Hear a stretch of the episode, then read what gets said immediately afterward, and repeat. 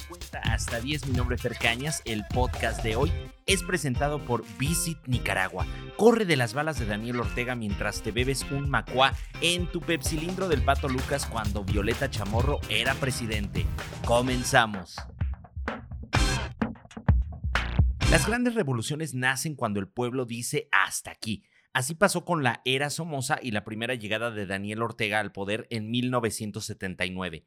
Sin embargo, el fin de la Guerra Fría, con el que seguro no contaba Daniel Ortega, así como el desgaste económico, hicieron que entregara el poder a Violeta Chamorro en 1990. Pero la corrupción y los desastres naturales nuevamente pusieron en el mapa a Daniel Ortega, quien regresó al poder y esta vez no estaría dispuesto a soltarlo. El caso de Nicaragua es una película que ya vimos en muchos países americanos y que, espero equivocarme, ahora mismo está en preproducción en nuestro país. Y repito, espero equivocarme.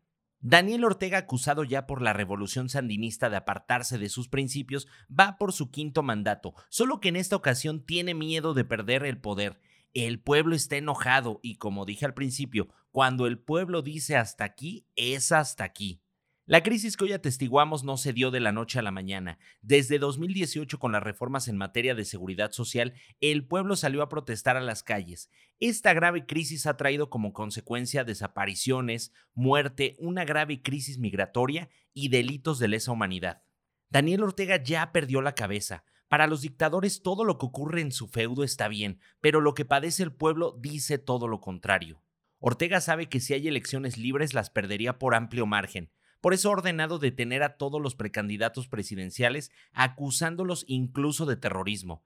De verdad que si esto lo leyera en una novela diría, ¡ay, qué gran villano se ha escrito el autor! Pero desgraciadamente es la vida real, esa vida que los nicaragüenses se tienen que tragar todos los días en un país sin libertad y con muerte por todos lados.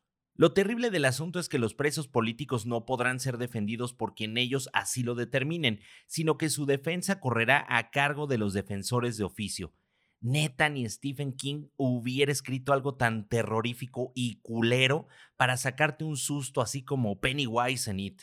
Hay una pregunta que me da muchas vueltas en la cabeza y es ¿cómo es posible que los revolucionarios se conviertan en lo que juraron destruir?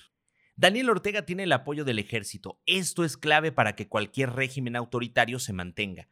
Con la llegada de Violeta Chamorro se puso fin a la era del ejército sandinista e hizo que el ejército se sujetara a las leyes civiles y limitó también el periodo a cinco años en el que el jefe del cuerpo militar se mantendría. Asimismo, dictó un nuevo código militar que se ajustaba a la constitución. Bueno, mi Viole hizo lo que todo país que se diga democrático hace y logró que el cuerpo armado fuera una de las instituciones más respetadas por los nicaragüenses. Pero Danielito regresó al poder y a golpe de decretos revivió el ejército sandinista con todos sus vicios y comenzó su deterioro. Aquí la pregunta es, ¿por qué Ortega puede hacer en Nicaragua lo que le venga en gana? Pues porque puede. Solo en 2018, durante las protestas, el ejército de Ortega dejó más de 300 muertos. Hoy mata sin límite. La prensa libre en Nicaragua tampoco existe. Solo hace unos días la vicepresidenta y esposa de Daniel Ortega, bueno, miren, parece esto House of Cards, pero no es House of Nicaragua. Rosario Murillo se fue a la yugular de los periodistas y les llamó malignos, hipócritas, destructores, criminales, terroristas de la comunicación, plumas llenas de odio. Bueno, por un momento pensé que era la mañanera y un round de López Obrador con los medios neoliberales, como él les llama. Las armas, las balas y la lengua larga siempre serán los mejores aliados de los dictadores disfrazados de ovejas. Allá al ejército le regresan el poder de matar. Aquí les damos a administrar aeropuertos y aduanas. Cuidado México, cuidado. Nicaragua, me dueles y me dueles porque somos hermanos. La América Latina nos hermana y hace que nos condolamos por tu situación.